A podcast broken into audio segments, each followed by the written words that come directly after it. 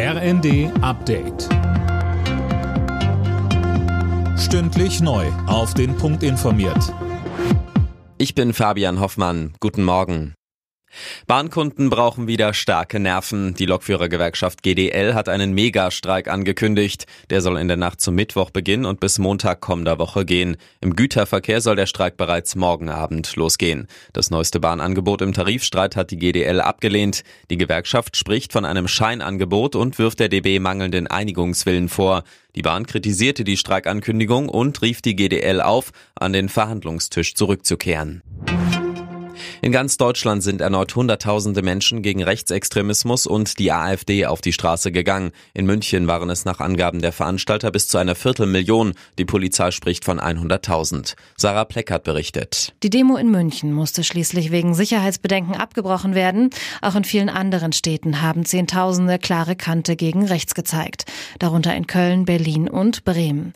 Bundespräsident Steinmeier freut sich über das Zeichen. Er sagte in einer Videobotschaft, die Zukunft der Demokratie hänge nicht von der Lautstärke ihrer Gegner ab, sondern von der Stärke derer, die die Demokratie verteidigen.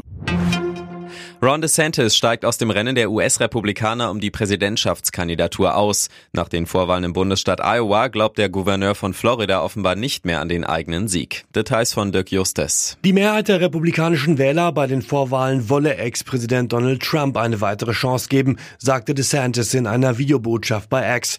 Er werde künftig Trump unterstützen. Der hatte letzte Woche einen klaren Sieg bei den Vorwahlen in Iowa eingefahren. Damit fällt die Entscheidung in den sogenannten Primaries zwischen Trump und Ex-UN-Botschafterin Nikki Haley. Die nächste Abstimmung findet morgen im Bundesstaat New Hampshire statt. Bayern München hat im Titelkampf der Fußball-Bundesliga gepatzt. Gegen Bremen unterlagen die Bayern zu Hause 0 zu 1. Es war Werders erster Sieg gegen die Münchner seit über 15 Jahren. Im Abendspiel gewann Augsburg 2 zu 1 in Gladbach. Alle Nachrichten auf rnd.de